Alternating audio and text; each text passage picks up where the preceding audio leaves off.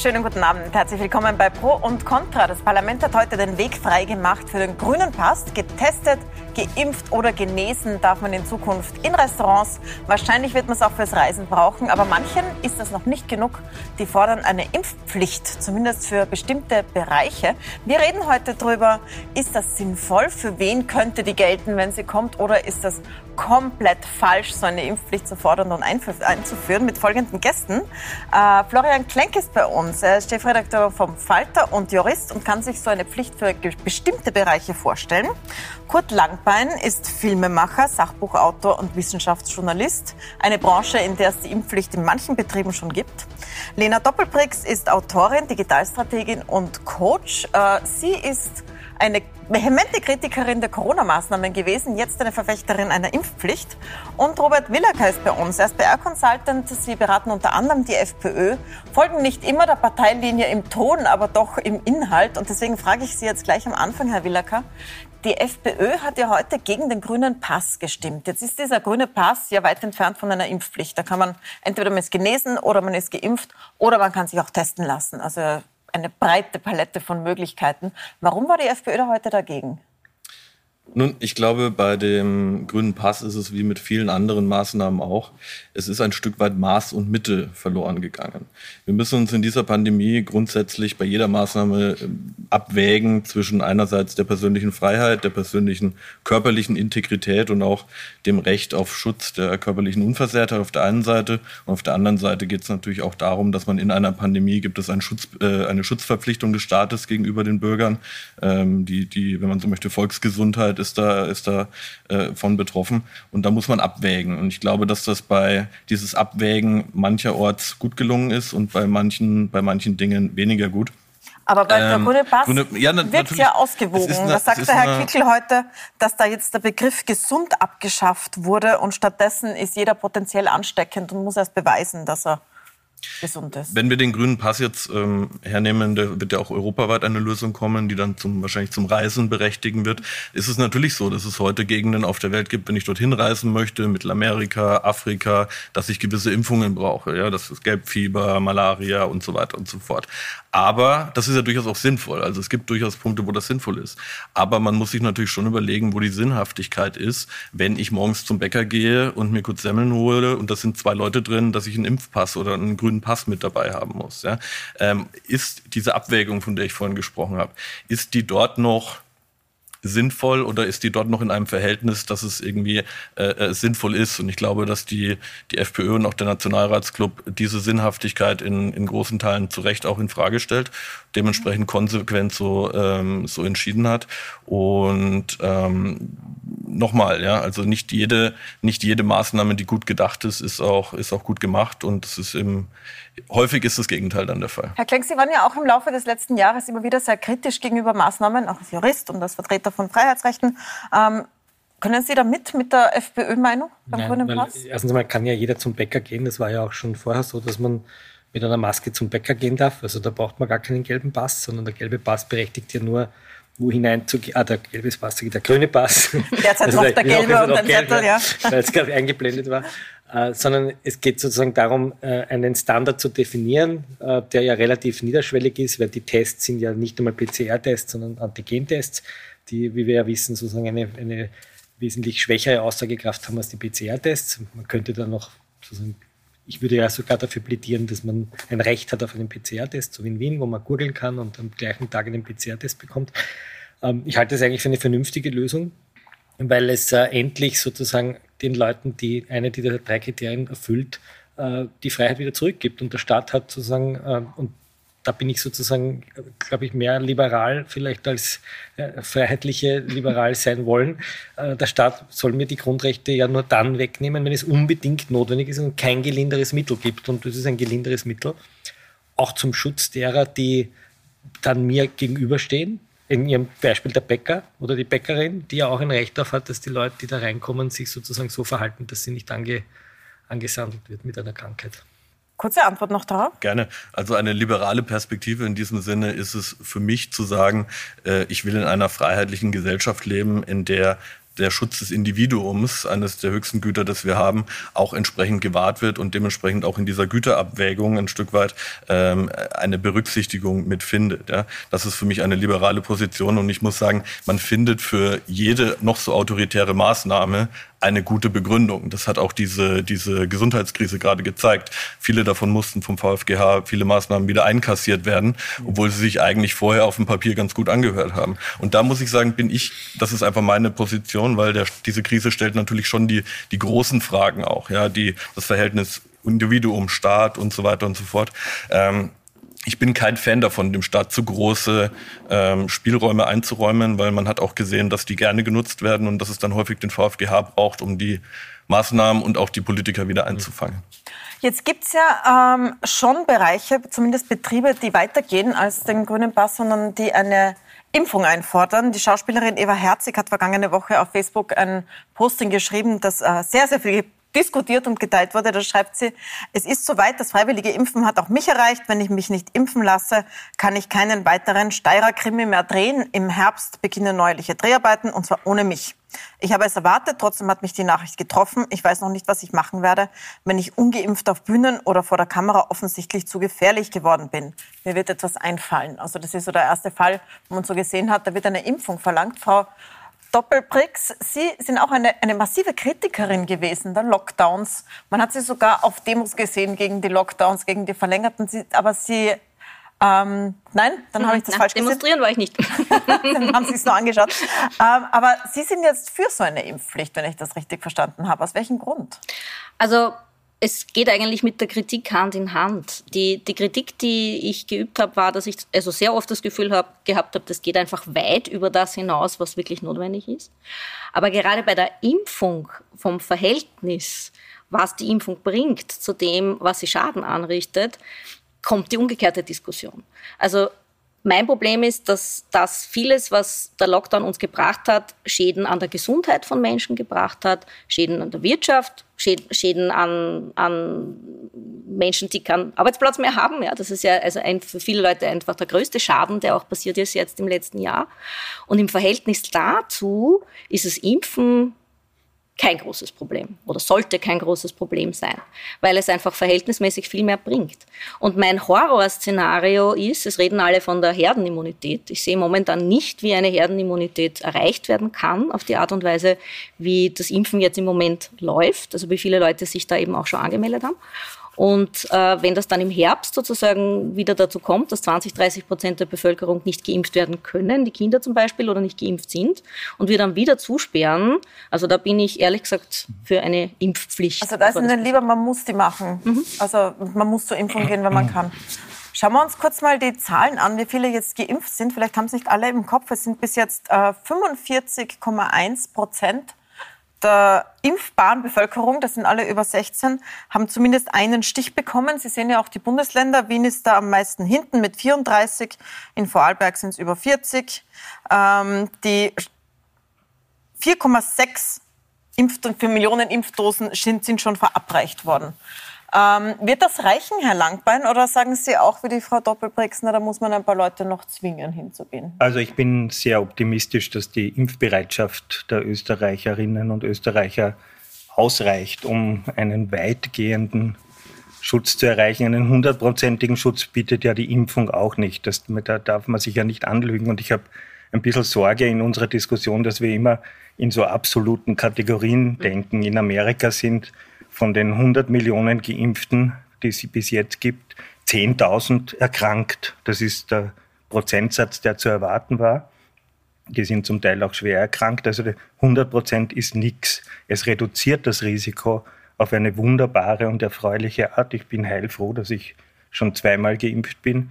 Und um auf die Frage Filmproduktion zurückzukommen, äh, ich bin auch heilfroh, dass fast alle Mitarbeiterinnen in unserem Büro mhm. und die Kamerateams sich gerne impfen haben lassen, sobald sich die Möglichkeit ge gegeben hat. Eine tut es nicht, das tut mir auch nicht weh, weil das das Risiko auch nicht wirklich signifikant erhöht, auch nicht gegenüber den Protagonisten, mit denen wir zu tun haben. Aber die Impfpflicht halte ich für eine gefährliche und problematische Sache, weil ich glaube, dass äh, der Eingriff in die, in, in die äh, in den Körper eines gesunden Menschen nicht Aufgabe des Staates sein kann, diese verpflichtend vorzunehmen.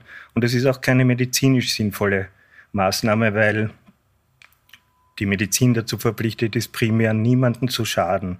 Und bei, der, bei den Impfungen gibt es durchaus Probleme.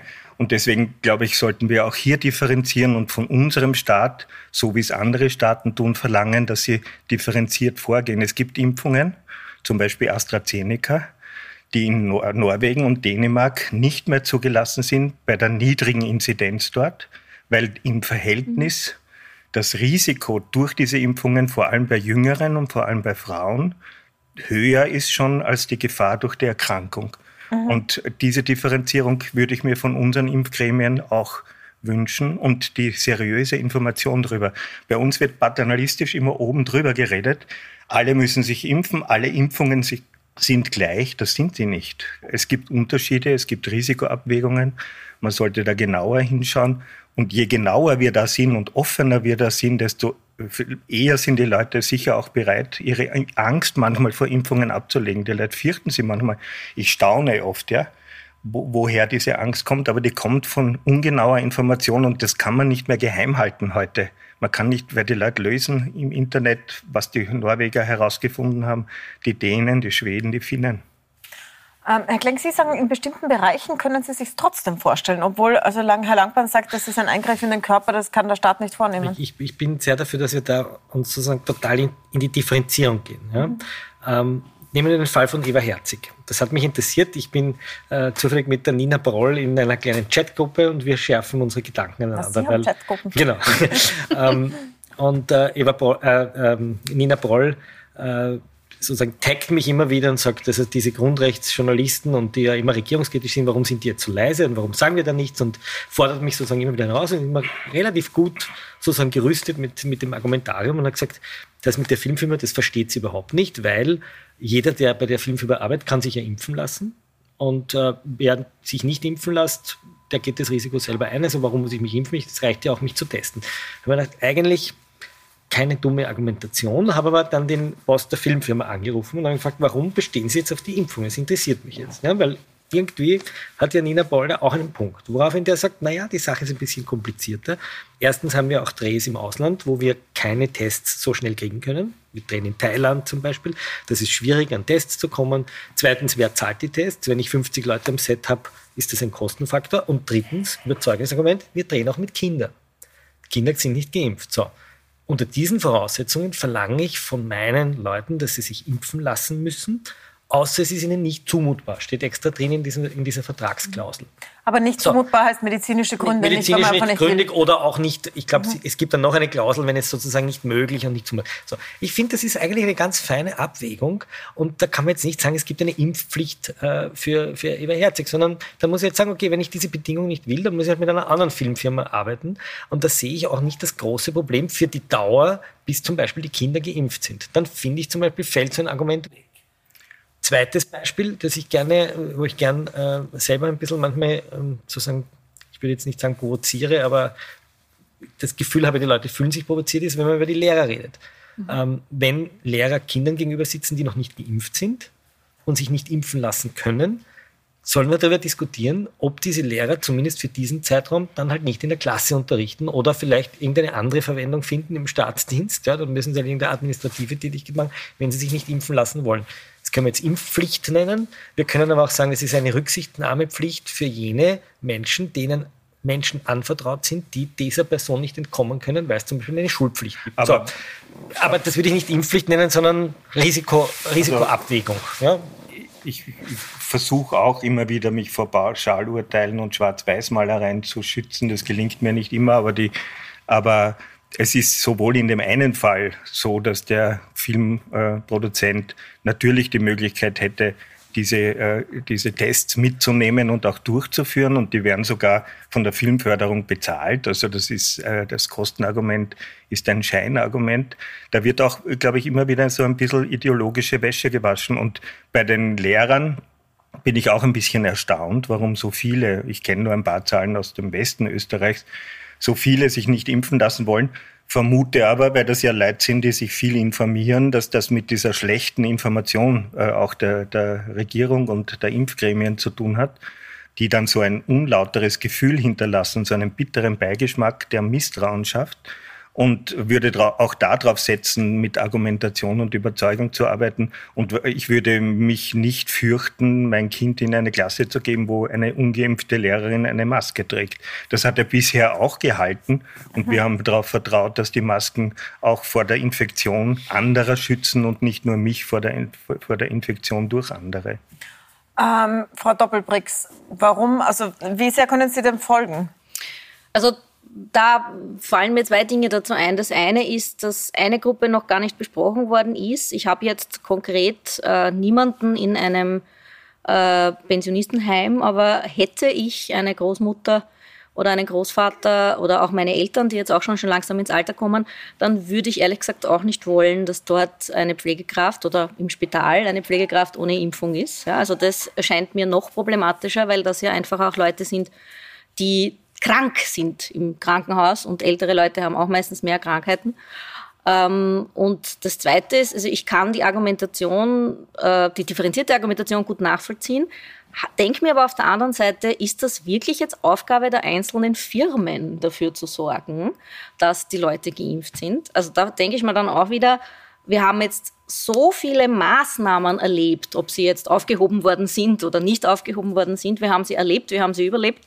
Äh, und warum gerade ist diese Impfpflicht so ein Riesenthema? Wir haben ein Jahr lang uns praktisch jede Freizeitbeschäftigung schenken können. Ja? Dafür durften wir aber in die Arbeit gehen und uns anstecken. Äh, und jetzt ist eine Lösung da, keine hundertprozentige. Es ist keine klar. Lösung, es ist eine Scheinlösung. Es ist, es ist genauso eine Risikoreduktion wie eine Maske. Es ist eine Risikoreduktion, aber es, es ist eine um riesige Risikoreduktion. Risikoreduktion.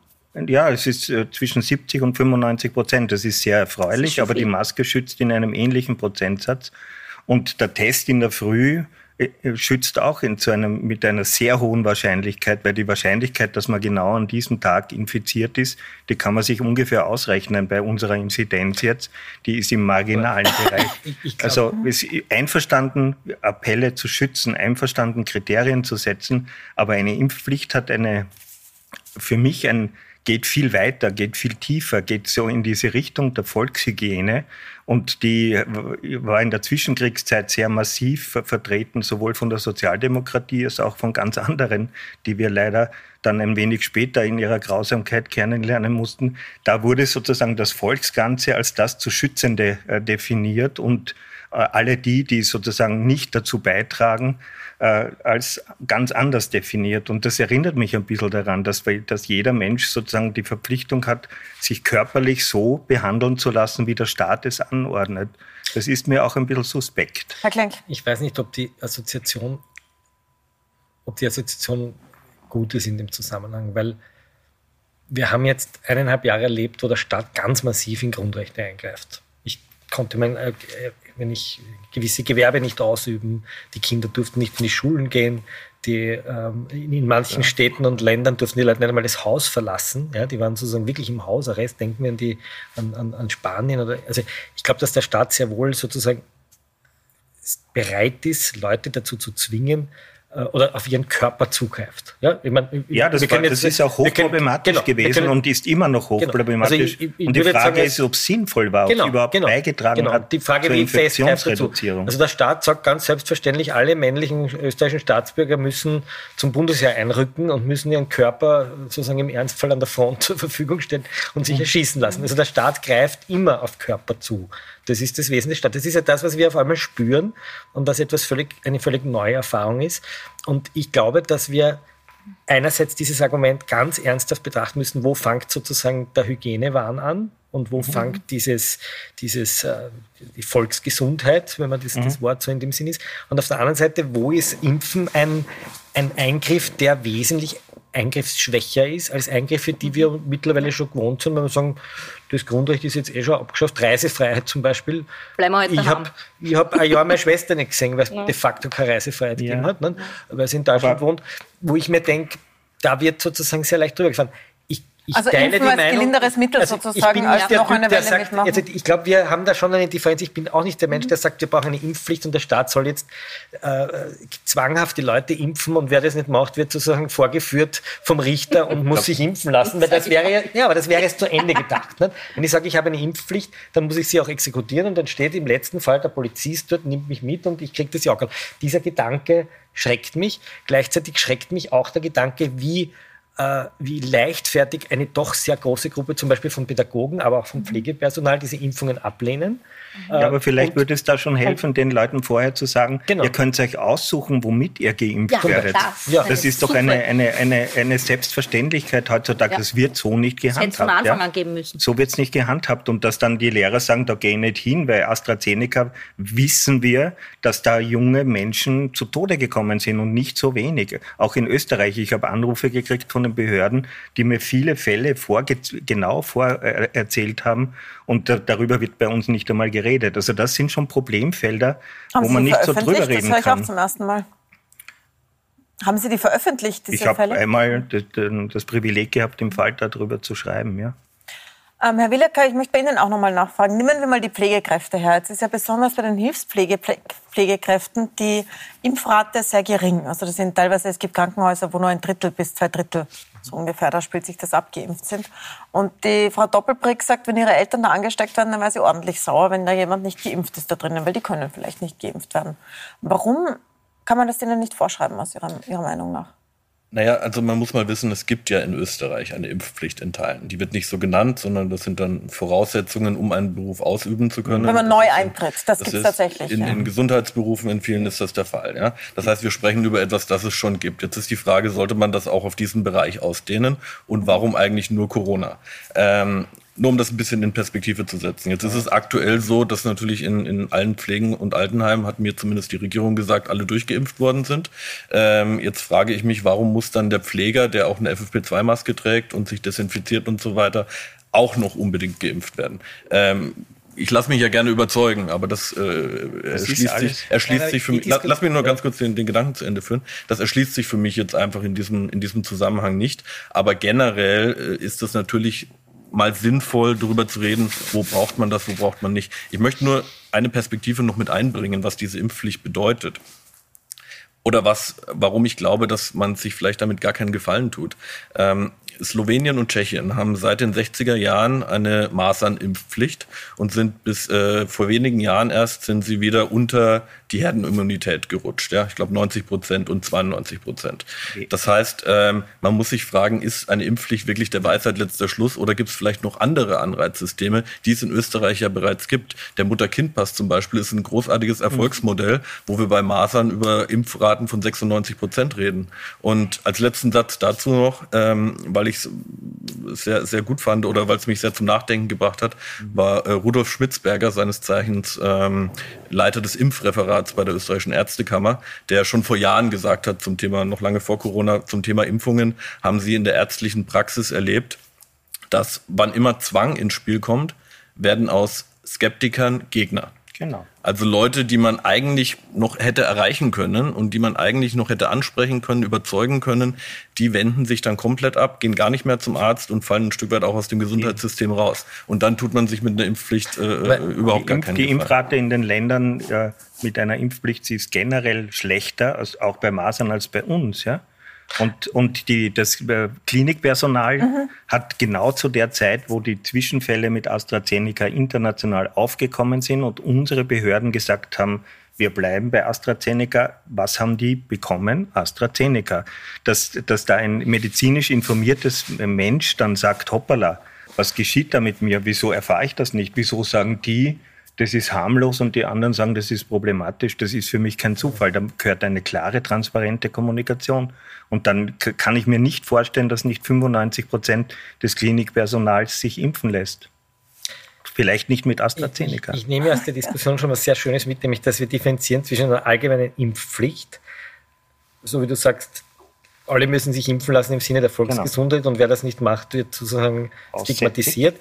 Oder die Impfung als Voraussetzung, um gewisse Berufe mit gewissen gefährdeten Personen zu ergreifen. Ja. Und ich, da bin ich sozusagen äh, wesentlich entspannter, das Wort Impfpflicht in den Mund zu nehmen, weil wenn ich in Kontakt trete mit bestimmten Leuten, die vulnerabel sind, dann werde ich wohl diese Voraussetzung von meinem Arbeitgeber tolerieren müssen oder ich muss halt einen anderen Job ausüben. Das mhm. klingt jetzt vielleicht hart, aber wenn ich heute in einer Küche arbeiten will, korrigiere mich, ich glaube, es ist immer noch so, muss ich einen Lungenröntgen vorlegen und dann nach einem Bazillen-Ausscheidegesetz eine Untersuchung machen Was und habe medizinisch genau, der größte Blödsinn ist. Aber genau da sind wir ja wieder bei diesem... Darüber, ich bin kein Mediziner, ich bin nur Jurist und mir geht es um eine Verhältnismäßigkeitsabwägung. Und ja. selbst diese Abwägung wird man wahrscheinlich, wenn Sie ja. sagen, die Großeltern sitzen im Altersheim oder die Eltern, dann wird man wahrscheinlich auch diese Abwägung anders treffen, ob die Großeltern selbst eine Impfung Impfung bekommen können oder nicht. Und zu einem gewissen Zeitpunkt war das nicht der Fall. Mhm. Da wird man wohl sagen, das Personal muss sich impfen, wenn es in Kontakt ist. Ja, aber es gibt ja eine Impfpflicht, Herr Langbein. Sie sind ja ein Kenner des Gesundheitssystems. Man ja. muss ja, wenn man neu eintritt, muss man ja Und bestimmte Impfungen vorwerfen. Nur wenn man ja. schon vorweisen. Nur wenn genau. man schon drinnen ist, kann man nicht gezwungen werden. Ja, das so ist, ist der Status, institutionell so, so vorgesehen. Ja, ja, ja. Das, das heißt, so. das könnte auch für Corona kommen, natürlich.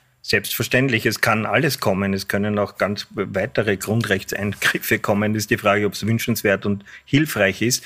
Ich sage ich sage ein kleines Beispiel. Ich war, bin bei der zweiten Teilimpfung äh, in diesem wunderbar organisierten äh, Zentrum in, in, in Wien äh, am Ende nach der Impfung noch einmal kontrolliert worden mit meinem Impfpass. Warum? Weil sie draufgekommen sind, dass Leute vorne reingegangen sind, sich den Impfstempel geholt haben und dann an der Impfung vorbeigegangen sind. So was passiert, wenn man Pflichten einführt, ja, und wenn, wenn äh, Debatten über Verpflichtungen laufen. Das ist, äh, das ist problematisch und wir leben in einer doch das stimmt, sehr, da bekommt man den Stempel nämlich vor der Spritze. Noch einmal, ja. ja. seit neuestem, ja, weil, weil sie da eben draufgekommen sind. Das ist, äh, das zeigt irgendwie, mhm. dass einfach ein Druck äh, eine Gegenreaktion äh, erzeugt, die nicht sinnvoll ist. Mhm. Wir, wir, leben in einer ziemlich äh, hochgebildeten Gesellschaft. Wir leben in einer Gesellschaft, wo Menschen erreichbar sind, wo, wo man Zielgruppen ansprechen kann. Ich wäre zum Beispiel viel, ich würde es viel wichtiger finden, äh, so wie es in, in Berlin zum Beispiel stattgefunden hat, die Bereiche, wo Leute prekäre Arbeitsverhältnisse haben, wo sie nicht von Homeoffice überhaupt keine Spur prekäre Wohnverhältnisse haben, in diesen Gebieten der Armen äh, äh, dort Impfaktionen zu machen, dort direkt hinzugehen und die Impfungen anzubieten, das würde zur Risikoreduktion viel mehr beitragen als jede als jede Verpflichtung. In Kombination mit Sozialarbeit sozusagen.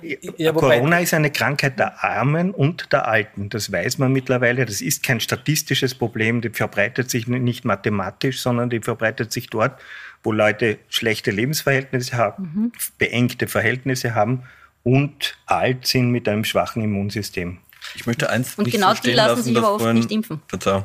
Ich, ich wollte auf einen Punkt eingehen, den äh, äh Herr Klenk vorhin angesprochen hat, so in so einem Nebensatz dann soll sie sich einen anderen Arbeitgeber suchen. Ich glaube, so in, in dem in dem Nein, Stil eine andere Verwendung in ihrem Job. Oder andere ich dann muss ich halt, das, dann das, muss ich halt sozusagen äh, Administrator sein in der Schule und nicht im unmittelbar Kontakt mit ungeimpften Kindern. Okay, Na, aber, aber das ist, ist, ein spannender Punkt, der da dahinter äh, hervorkommt. Das hat Sascha Lobo im Spiegel äh, heute veröffentlicht, mhm. ein, ein Wort eingeführt, die kalte Impfpflicht. Ja? Das wird, das wird, ja. es wird der soziale Druck der Mehrheitsgesellschaft auf Leute, die sich nicht impfen lassen wollen, ja. übrigens auch auf Leute, die sich nicht impfen lassen können, weil die bekommen zwar ein Zertifikat, aber wer weiß, ob das nicht gefälscht ist, äh, zunehmen und das macht was mit einer Gesellschaft. Das ist ein bisschen wie wenn man sagt. Das heißt, es ist diese ähm, Impfpflicht du, durch die Hintertür, die, die die Ja, nein, ist, nein ich, ich, sag, ich sag nur, ich sag nur, dass man sich mit diesem Problem auseinandersetzen muss. Ich sage jetzt gar nicht, dass ich da jetzt eine, eine, eine Lösung dafür habe, weil das ist ein bisschen auch dieser Vergleich, wie wenn man sagt, naja, wenn du Google vermeiden möchtest, dann zieh doch auf eine Berghütte in Kanada. Ja, aber ja. es gibt ähm, es, es, lässt sich, nur, ja. es lässt sich nicht vermeiden. Wir werden damit konfrontiert sein, dass Leute, die sich nicht impfen lassen möchten, egal warum, und die das in meinen Augen in einer freiheitlich organisierten Gesellschaft auch machen sollen dürfen, äh, mit, sozialen, mit sozialer Ausgrenzung zu tun haben. Und das ist ein Thema, über das wir zumindest reden sollten. Ich, ich würde das nicht soziale Ausgrenzung nennen. Ich halte ich für problematisch. Wir haben da irgendwie so in dieser Diskussion so komische Überhöhungen von Grundrechten. Das, was mich in der generell in der Diskussion Corona immer gestört hat, ist, dass sozusagen auf der einen Seite die Unversehrtheit des Körpers. als höchstes Gut. Gleichzeitig die absolute Freiheit der Leute, die sagen, also wenn ich nur eine Maske tragen muss, bin ich schon sozusagen in einer Diktatur.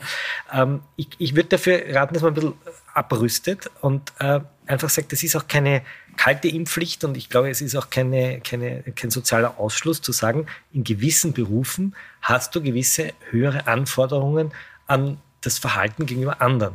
Wenn ich halt Pilot Berufen. werden will, wenn ich halt Pilot werden will, dann muss ich äh, wahrscheinlich äh, psychiatrische Tests über mich ergehen lassen. Und jetzt könnte ich mit dem guten Argument sagen, na nur weil also jemand eine psychiatrische Erkrankung hat, darf er nicht Pilot werden. Was für ein Ausschluss von also man würde sagen, das hat aber einen Grund, weil man will eben Leute haben, die besonders zuverlässig sind. Natürlich, so. natürlich. Aber warum, warum, da, warum darf muss ich noch den Punkt zu Ende machen? Ja. Und das wird man haben mit Kinderkrankenschwestern, die mit kleinen Neugeborenen zu tun haben, die wird man gesundheitspolitisch anders behandeln als vielleicht jemand, der, ich weiß nicht. Förster ist und Bäume fällt und nicht in Kontakt, in unmittelbaren Tritt zu, zu kleinen Kindern. Das wäre und ja diese feine, Dieses Feintuning erwarte ich von einem Staat und da erwarte ich aber auch von der Bevölkerung, dass sie nicht jede sozusagen gesundheitspolitische Maßnahme gegenüber jetzt einem Lehrer oder jemandem, der eng mit jemandem zusammenarbeitet, kann auch der Gefängnisbeamte sein, der mit einem Häftling vielleicht zusammenarbeitet oder was immer, nicht sofort sozusagen in einen Kontext setzt eines diktatorischen Regimes.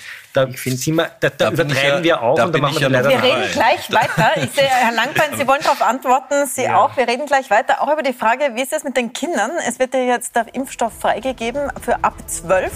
Was soll man machen? Wenn man Kinder hat? Und wie geht es mit den Öffnungsschritten weiter? Wie ist das da in der Regierung zwischen Mückstein und Kurz? Wir sind gleich wieder da bei Pro und Contra.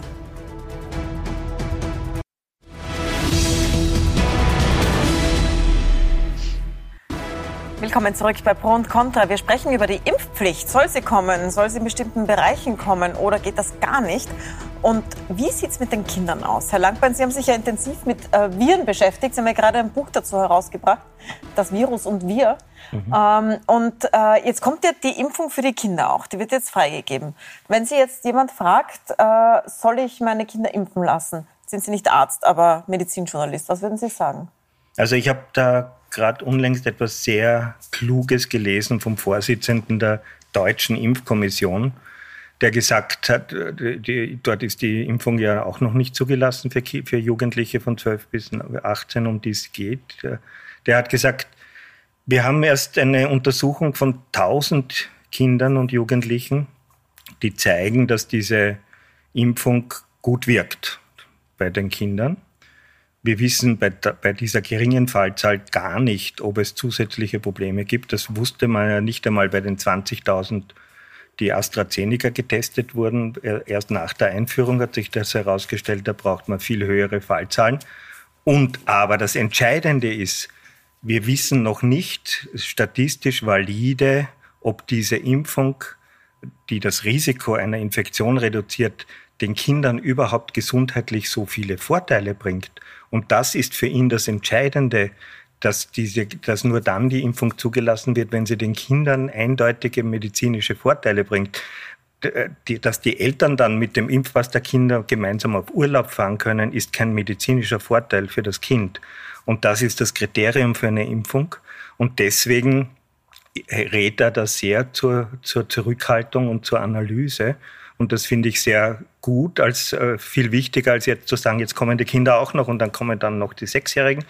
Und, und insgesamt äh, habe ich, äh, habe ich so das ziemlich nervige Gefühl, dass wir in einer unglaublichen Aufregung jetzt, äh, nachdem es einmal eine Lösung gibt, die uns wahrscheinlich in den, in den Herbst hinein sehr viel helfen wird, dass diese Krankheit nicht mehr sich so verbreitet, dass wir uns furchtbar davor fürchten müssen dass wir da immer uns weiter hineinbeißen und jetzt machen wir die noch und die noch und da verpflichten wir und da machen wir das, anstatt zu sehen, wie schaut die Welt insgesamt aus. Ja? Wir sind dabei, bis zum August vielleicht 70, 80 Prozent der Menschen zu impfen und haben damit mhm. eine Herdenimmunität weitgehend erreicht. Man sieht das in Israel, man sieht das in Großbritannien das, das Virus hat kaum mehr eine Chance, sich massiv zu verbreiten. Es wird immer wieder da sein. Es wird immer wieder kommen und das wird zehn Jahre dauern, sagen gescheite Es gibt ein Landeverbot. Es gibt ein Landeverbot für britische Flugzeuge. Ja, Warum gibt es das dann? Ja, das, das, das müssen Sie die neu. fragen, die es verhängen. Aber, aber, ja, aber da kann man nicht sagen, ist alles super. Nein, es ist wegen der indischen Variante natürlich ja. gibt es ja, das, weil in Großbritannien die indische Variante aufgetaucht diese ist. Diese Variantenjägerei ist ja wirklich eine Hysterie. Wenn das Viren äh, äh, mutieren permanent Klar, und enorm. Normal. Und natürlich setzen sich immer Varianten durch, die sich leichter verbreiten, weil das einfach evolutionär sinnvoll ist. Das wird immer so sein und das wird in den nächsten zehn Jahren so sein. Wir müssen einmal aufhören mit dieser Auf Aufregung und ich würde gerne noch etwas zur Sprache bringen. Mhm. Das gehört jetzt nicht zum Kern dieser Diskussion für mich, aber gehört zum Kern unserer Auseinandersetzung. Wir reden über 80 Prozent geimpfte Leute im globalen Süden, haben drei Viertel der Bevölkerung der Erde. Da würde ich gerne noch hinkommen, Herr Langmann. Jetzt haben Sie viel reingepackt. Ich, ich frage Sie das gleich nochmal. Ich würde noch gerne noch mal bei den Kindern nachfragen. Herr okay. Klenk, Sie sind auch nicht Mediziner natürlich. Ähm, aber wir sind alle nicht, also viele von uns sind nicht Mediziner, müssen trotzdem diese Entscheidungen treffen. Für die Kinder muss man es entscheiden. Wie wird das ausgehen in Österreich? Also ich, äh, Kommt ja bald. Ich, ich sage da jetzt vielleicht eine ganz paradoxe Antwort. Ich äh, ich vertraue den Behörden. Das klingt jetzt vielleicht komisch als Journalist, der immer den Behörden sozusagen nicht vertraut. Das macht aber, mir ein bisschen Sorgen. Aber ja? grundsätzlich einmal, grundsätzlich einmal will, ich, will ich den Behörden vertrauen können. Wenn ich in ein Flugzeug steige, will ich vorher auch nicht alle Fachartikel darüber lesen, wie die Bremssysteme dieses Flugzeugs oder das Bordsystem dieses Flugzeugs in der Fachwelt beurteilt wird, sondern ich will eigentlich darauf vertrauen, dass dieses Flugzeug, wenn es sozusagen abgenommen ist, mich von A nach B führt, ohne dass ich abstürze. Und manchmal wird das nicht der Fall sein. Siehe Boeing, dann stürzt ab. So, und grundsätzlich will ich eigentlich einen Staat haben, der diese Entscheidung transparent mit Vernunft und Aufklärung so trifft, dass ich mich danach orientieren kann. Weil wenn wir Bürger anfangen, uns dann in unseren äh, privaten äh, Chatgruppen mit den Verwandten über irgendwelche Memes, die wir von irgendwelchen Experten bekommen, äh, selber die Meinung bilden müssen, ob wir impfen oder nicht, wäre ich nervöser, wie wenn ich sozusagen dem Staat einmal da einmal Ich habe den, so. den Führer, den Leiter der Impfkommission Deutschlands zitiert, ja der, der, mhm. das ist dort, der repräsentiert dort die Behörde. Ja, ja aber es ist ja auch noch nicht zugelassen in Deutschland. Darum, darum höre ich ja dem sehr interessiert zu, wenn er das sagt. Mhm. Ich glaube, eine Lehre, die ich gemacht habe als Journalist in den letzten, äh, in den letzten Jahren ist, wie oft Koryphäen auf ihrem Fach mhm. geirrt haben.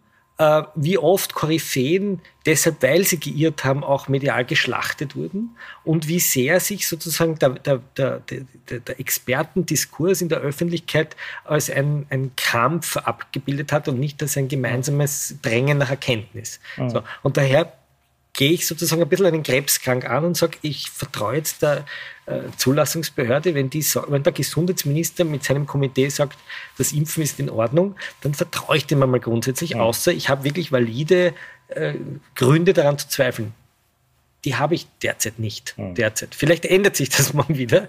Und so wie auch einmal unser Gesundheitsminister gesagt hat, das Maskentragen ist vielleicht doch nicht so notwendig. Oder kann man erinnern, wie es im Herbst geheißen hat, die zweite Welle wird nicht kommen und man soll einen Skiurlaub buchen. Also es haben sich so viele Menschen so grundlegend geirrt, dass ich mittlerweile auch als Journalist ganz vorsichtig geworden bin, wem ich da 100% traue und wen ich zitiere. Es wird einfach sehr schwierig. Herr Williker, warum ist das bei der FPÖ nicht so? Ich muss jetzt noch mal nach der FPÖ fragen. Bei der ist das, das ist eine Partei, wo gerade noch Kickel Innenminister war und einen Bundestrojaner wollte, also nichts gegen Überwachung hatte und äh, jetzt auch nichts gegen einen Staat, der durchgreift. Und jetzt ist dieses Vertrauen, das da angesprochen wird in die Behörden, offenbar komplett weg. Im Gegenteil. Also da heißt es so, ich traue jetzt gar niemanden in den Behörden oder im Staat. Ja. Zumindest im Parlamentsclub und bei vielen Anhängern. Warum ist das so? Was ist da passiert? Zum einen glaube ich, dass natürlich in, innerhalb der DNA der Freiheitlichen Partei ähm, ist es so, dass man sehr viel Vertrauen ins Individuum setzt und dem Staat sehr mit sehr viel Kritik und mit sehr viel Misstrauen, bür gesundem bürgerlichem Misstrauen erstmal entgegengeht. Was ja. ich immer außer man ist gerade einen starken Staat. Staat. Ich würde, na, ich würde, nicht. Ich würde eine starke Polizei und einen starken Staat und äh, na, natürlich, autoritäres na, Prinzip immer gehabt. Natürlich darf man. Ähm, die FDP, von der Sie sprechen, aber nicht die FPÖ. die gelben Flecken auf den blauen Socken. Jetzt weiß ich, so das, stimmt, das, das stimmt ja. Das stimmt Wir wechseln die FPÖ mit der Und, FDP. Ähm, Sie haben ja vorhin die, die Notwendigkeit zur Differenzierung in die, in die Diskussion eingebracht und die gilt auch für die FPÖ. Ähm, ich möchte Sie vor dem Irrtum bewahren, die FPÖ mit Herbert Kickel gleichzusetzen und Herbert Kickel mit der FPÖ. Es gibt auch innerhalb dieser Partei ähm, differenzierte Stimmen, die beispielsweise Norbert Hofer, beispielsweise äh, Manfred Heimbuchner, die die Gefahr dieser Krankheit niemals geleugnet haben, die die Notwendigkeit diesen, dieser Krankheit in irgendeiner Form zu begegnen also auch Hofer immer ganz klar Quaran gemacht haben. ist gefährlicher als Corona. Ich, ich, warte, ich warte ja auch immer sehr, bis äh, du ausgeredet hast. Ähm, vielleicht ganz kurz, dass wir es auch so rummachen können. Ähm, Hier im Sommergespräch. nur es wäre natürlich, und ich möchte ganz gerne darauf zurückkommen, weil diese Rückkehr zur Normalität, von der auch die FPÖ spricht, sich ganz sehr wiederfindet in dem, was gerade in dieser Runde gesagt wurde. Wir müssen, ohne diese Krankheit zu verharmlosen, auch ich persönlich freue mich sehr auf meinen Impftermin nächste Woche, ähm, lernen, nicht damit zu leben, sondern diese Krankheit als eine von vielen zu begreifen äh, und auch entsprechend mit ihr umgehen. Wenn wir darüber reden, dass ob Kinder geimpft werden sollen oder nicht, und da bin ich jetzt bei, bei äh, Herrn Klenk, ähm, dann ist es natürlich, müssen wir schauen, welche Expertenkommissionen sich dazu äußern. Empfehlen Sie es? Empfehlen Sie es genau wie bei FSME, bei Kinderlähmung, Wundstarkrampf und all diese Krankheiten? Dann ist das künftig eine von vielen und dann wird eine Impfung empfohlen und es gibt vielleicht ein Anreizsystem, dass man das auch macht. Ähm, da würde ich dafür plädieren, dass wir keine Überhöhung dieser, dieser, dieser Krankheit, auch bei aller Gefahr, die sie darstellt, aber sie ist dann doch eine von vielen. Und da würde ich ja. dafür plädieren, dass wir da keine Überhöhung vornehmen. Im Gegensatz dazu, und da wird mir dann ein bisschen anders, vor allem wenn, wenn äh, wie Herr Klenk als Jurist vor dem Werbeblock äh, von einer Überhöhung der Grundrechte gesprochen hat. Ja. Naja, also irgendwann muss man natürlich schon mal auch für irgendwas aufstehen und sagen, bis hierhin und nicht weiter. Mhm. Und das kann nicht immer nur der VfGH machen, das müssen auch aufgeklärte und mündige, aufge es war wortwörtlich zitiert, aufgehörte, äh, aufgehörte, sage ich schon, aufgeklärte und mündige Bürger müssen dann natürlich auch ihre Meinung dazu äußern können. Und das ist letzten Endes eine Position, wie sie sich in weiten Teilen der FPÖ wiederfindet. Und ähm, man muss auch mal sagen, ähm, Herbert Kickel hat in, seinen, in seiner Maßnahmenkritik ist er sehr oft überschießend und das ist auch nicht meine Sprache, die er da verwendet. Aber er hat ja auch nicht den ganzen Tag Unrecht. Also es gibt ja viele Maßnahmen, die gehören kritisiert und es gibt viele Dinge, die waren nicht verfassungsgemäß und die muss man auch klar also, ansprechen. Herr Wille, vielleicht auch noch eine Antwort zu meinem Klenk, bitte. Da muss man jetzt schon was dazu sagen. Der Herbert Kickel, also die FPÖ ist gegen das Testen. Herbert Kickl hat gesagt, das in der Nase nicht bohren. No, Nochmal, nochmal. Herbert Kickl ist Clubobmann und FPÖ. Ja, aber also, ist, er ist Clubobmann. Ja. Das ist eine von vielen Funktionen. Führer, ne? eine von vielen Funktionen also, innerhalb dieser Partei. Führt es, es, beginnt schon, wenn du jetzt sagst, quasi, ähm, es ist FPÖ-Linie, so es ist FPÖ-Linie, weil Herbert Kickl hat das gesagt. Das ist einfach falsch. Also gut. Herbert Kickl ist immerhin FPÖ-Clubobmann, ist also nicht irgendwie der siebte Zwerg von rechts, äh, sondern eine durchaus einflussreiche Person, sagt, die Tests sind ein Blödsinn. Ich kann mich erinnern, wie im Parlament die Leute Coca-Cola auf die Tests geschüttet haben, um zu zeigen, was für ein sinnloses Gramuri das Zeug ist. Mhm. Äh, sie sind gegen das Maskentragen gewesen. Sie sind, sie wettern sehr stark gegen die Impfungen. Und ich frage mich die ganze Zeit, was wollen die eigentlich? Und sie wollen den, den grünen Pass. Und ich, ich kann es Ihnen erklären, warum das so ist. Mhm. Die Antwort ist ganz einfach weil sie ein ganz bestimmtes Segment der Bevölkerung wollen, dass es sie wählt. Das hat nicht, das ist nicht evidenzbasierte, Entschuldigung, bitte ausreden lassen. Das ist nicht evidenzbasierte Politik oder wo sich der Herr Kickel hinsetzt und sagt, jetzt lese ich ein paar Studien und dann komme ich zu dieser Meinung, sondern er will einen gewissen ein gewisses Segment der Bevölkerung haben auf dem Markt der Wählermeinungen und daher ist ihm jedes Mittel recht. Das war in der Ausländerpolitik so, das ist ihm in dieser Politik so, es ist ihm völlig wurscht. Sondern Jetzt habe ich mit Freude wahrgenommen, dass wir hier nicht über Politiker reden und nicht wie Politiker reden. Das, das und seit trotzdem. fünf Minuten reden wir über aber es ist ja nicht ganz Sinnloses. Nein, aber das ist und, nicht ganz Und ich komme gar nicht mehr dazu, die zentralen Argumente in Bezug auf die dritten Welt anzubringen, weil die, weil die Diskussionszeit ja, zu Ende geht. Lassen wir den Satz noch zu Ende führen. Ich finde es deshalb nicht ganz unwesentlich, zumindest zwei Minuten über Politik zu reden, weil ja diese Einlassungen der Politik auch das Bewusstsein der Bevölkerung gegenüber Impfungen oder gegenüber Maßnahmen verändert. Mhm. Deswegen diskutieren wir darüber nicht, ob jetzt der oder der Recht hat. Dann muss man aber auch fair sein und differenzieren, weil ja, es gibt nun mal unterschiedliche Stellungnahmen dazu und die muss man dann auch anerkennen. Es ist keine sehr einige Partei gerade recht, tatsächlich. Ja. Aber ich möchte noch mal auf die Öffnung. Es geht ja nicht nur um die FPÖ, in der Regierung sind ja zwei andere, die sich gerade so einen Wettlauf äh, liefern, wann geöffnet wird. Das ist am 17. Juni kommen weitere Maßnahmen, jetzt kommen am 10. Juni weitere Maßnahmen. Es wird wird immer früher. Wie hoch ist denn Ihr Vertrauen jetzt noch, Frau Doppel, dass das jetzt hält? Also mein Vertrauen, mein Vertrauen war ja nie groß, deswegen bin ich ja auch für eine Impfpflicht, weil ich habe das Gefühl, dass die Maßnahmen, die sonst gesetzt worden sind, für mich noch viel unverständlicher sind, als eine Impfpflicht wäre. Vor allem einfach auch, weil, wenn man von einem gelinden Mittel spricht, ich bin jetzt keine Juristin, ich kann das jetzt nicht juristisch fassen, aber wenn ich das jetzt so für mich fasse, dann ist es für mich kein gelindes Mittel, eine Million Arbeitslose zu haben, ganz viele Leute in die Armut getrieben zu haben äh, sich keine Gedanken darüber zu machen, was das mit Menschen macht, ein Jahr keine Freizeitmöglichkeiten zu haben, außer auf der Straße spazieren zu gehen, offiziell. Also das finde ich ehrlich gesagt erstaunlich, dass das eigentlich fast niemanden interessiert. Ich habe jetzt gelesen, im Guardian ist gestanden, dass in England draufkommen, wie viele Leute jetzt zusätzlich Krebs haben werden, weil die Leute alle nicht zu den Vorsorgeuntersuchungen gegangen mhm. sind. Da passieren erste Dinge und dann sagt man, ui, eine Impfpflicht geht aber nicht. Machen wir lieber wieder einen Lockdown. Ich weiß es nicht. Also ich hoffe ja nicht, dass es passiert, aber es könnte passieren. Insofern ist mein Vertrauen in die Politik nicht sehr groß. Nicht, nicht sehr groß. Herr Langbein, Sie haben zuerst gesagt, so in einem Nebensatz, das dauert jetzt zehn Jahre, das hören wir nicht gern. Wir ja, wollen alle, dass es, es ist aber so, ist. also äh, führende Virologen, die nicht in diesem aufgeregten Geflatter, das uns da dauernd umgibt, äh, tätig sind, sagen, äh, nach allen Erfahrungen, die man mit solchen großen Epidemien hat, und da hat man ja einige, müssen wir damit rechnen, dass es zehn Jahre lang immer wieder mutierende Varianten von diesem Virus gibt, wo sich wo allmählich das, unser Immunsystem anpasst. Wir werden immer wieder neue Impfungen brauchen, um damit besser umgehen zu, zu, zu können. Wir müssen uns gelassen darauf einstellen, dass wir eine, mit einer Krankheit umgehen können, die Gott sei Dank durch die Impfungen und durch den hohen Prozentsatz an Geimpften viel an ihrem Schrecken aber da haben Sie ja vorher gesagt, das ist bei uns so. Also wir werden das Das bis ist das zentrale haben, Problem, das mir eigentlich viel, viel wichtiger ist, als ob die dritte Lehrerin von links und die zweite Krankenpflegerin von rechts geimpft werden muss, äh, ist, ist, ich glaube, dass die alle in der Welt äh, einen Anspruch darauf haben, die Chance zu kriegen, geimpft zu werden. Und davon sind wir Kilometer entfernt. Und die, die, die gesamten Industriestaaten ereifern sich nur in, in den eigenen Kapriolen, ob jetzt 70, 80 oder 85 Prozent geimpft werden. Ich glaube, wir müssen da umdenken. Ich glaube auch, dass es notwendig sein wird, den Patentschutz aufzuheben, damit mhm. die Produktion dieser Impfstoffe weitergehen kann. Sogar die Amerikaner, sogar die mhm. Amerikaner haben das vorgeschlagen. Die Europäer sind zurückhaltend.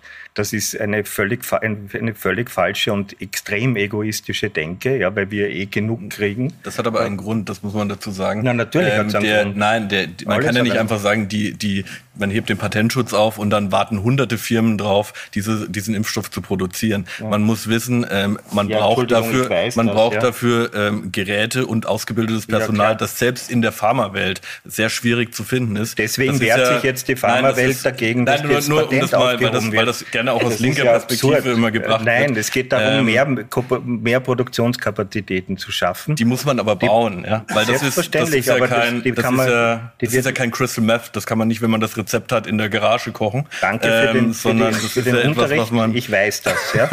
äh, und der, der, die kann man auch bauen und äh, leider ist der Widerstand da. Äh, die Impfstoffe, die so erfreulich schnell da waren, kaum jemand hat damit gerechnet, sind fast auch ausschließlich durch öffentliche Finanzierung zustande gekommen. Mhm. Wir alle, die Steuerzahler, haben das gezahlt. Ja? Wir alle, die Steuerzahler, sollten dafür sorgen, dass die, äh, die, die gesamte Weltbevölkerung in den Genuss solcher Impfungen kommen, weil es wenig Möglichkeiten gibt, die Infektionen so einzudämmen wie durch diese Impfung. Und da sollten wir uns alle stark machen dafür. Und der Patentschutz schützt die Firmen, aber nicht die Menschen. Und äh, da ist ein Umdenken nötig. Ich springe zum herzlichen Dank. Das ist wahrscheinlich das größte Thema, das wir haben in den nächsten Jahren, ja. weil wir es bei uns ja schnell gelöst haben werden. Ich springe jetzt noch mal ganz zum Abschluss zurück in die Innenpolitik, weil jetzt geht es ja um diese unmittelbaren Entscheidungen, was in den nächsten Jahren passiert. Ähm, Herr Glenk, ist dieses kleine Scharmützel zwischen Gesundheitsminister und Bundeskanzler, das wir da erleben, über wer früher was verkündet, ist das nur, geht es da nur darum, wer sagt wann was oder ist da irgendwas Substanzielles auch los? Ja, da geht es darum, dass äh, Sebastian Kurz gerne die frohen Botschaften überbringt und die schlechten Botschaften anderen Leuten umhängt. Das ist sein alter Stil, der jeder Partei furchtbar auf die Nerven geht. Und Mückstein hat jetzt sozusagen kurz äh, einmal kurz sozusagen vorgeführt und gesagt, die Art, wie du kommunizierst, die ist entbehrlich. Das ist ein schönes Wort, das er da verwendet, ist entbehrlich. und hat ihm, wenn man es jetzt volkstümlich ausdrückt, äh, einmal sozusagen eine, eine, eine, eine betoniert nicht? und hat ihn vorgestellt und macht halt jetzt so einen auf Kraftmeier nicht? und sagt, lassen Sie mich durch, ich bin Arzt, ich habe einmal recht und ich habe meine Turnschuhe, ich bin ein bisschen flotter als du mit deinem, mit deinem Slimfit-Anzug. Also er, er macht da schon eine Inszenierung und bringt sich da in Stellung in der, in der Grünen Partei als jemand, der sich sozusagen von kurz da nicht... Das heißt aber, also ich schließe jetzt also daraus, es geht tatsächlich der, um die Inszenierung, über wer es auf der Titelseite... Nicht nur Inszenierung, sondern es geht sozusagen um auch, gibt es in dieser Regierung ein Teamwork oder gibt es einen Wichtigtour, der sich halt sozusagen medial gut unterstützt, den man nach vorne stellen kann. Und Mückstein ist halt sozusagen einer der Erste, muss man sagen, in der Riege, der sagt, dieses Spielchen mit dir, lieber Kurz, spiel nicht mit, sondern ich zeige es der Bevölkerung vor und, und, und, und, und, und kritisiere dich dafür öffentlich. Und ähm, man hat schon in den Boulevardzeitungen gesehen, wohin das führt, ne? dass man dann Mückstein vorwirft, er hätte zu teure PCR-Tests gemacht oder irgendwas. Also es kommt sofort, die Giftküche wird sozusagen brodelt sofort. Ähm, ich finde das mal ganz erfrischend, ja, dass einmal sozusagen nicht nur die Grünen äh, eine sozusagen dieses Konziliante und man muss also schauen, dass die Koalition hält, sondern ein bisschen in Konfrontation geht. Ob das auf Dauer funktioniert, glaube ich nicht die Regierung wird so zerbrechen, wie alle anderen mit Sebastian Kurz zerbrochen sind. ja. Und ich wette auf heuer schon, ja, aber. Da wetten viele dagegen. Sie wetten, Sie wetten dafür, viele dagegen. Aber das werden wir in den nächsten Tagen besprechen, weil da kommen nämlich diese Öffnungsschritte. Ich danke Ihnen sehr, sehr herzlich für diese Diskussion, die so wenig in der Innenpolitik war und deswegen wahnsinnig interessant zum Zuhören. Danke für Ihre Beiträge. Ihnen danke ich fürs Zusehen. Sie können die Sendung auf Puls 24 nachsehen oder auch auf unserer App oder als Podcast nachsehen nachsehen. Danke fürs Dabeisein.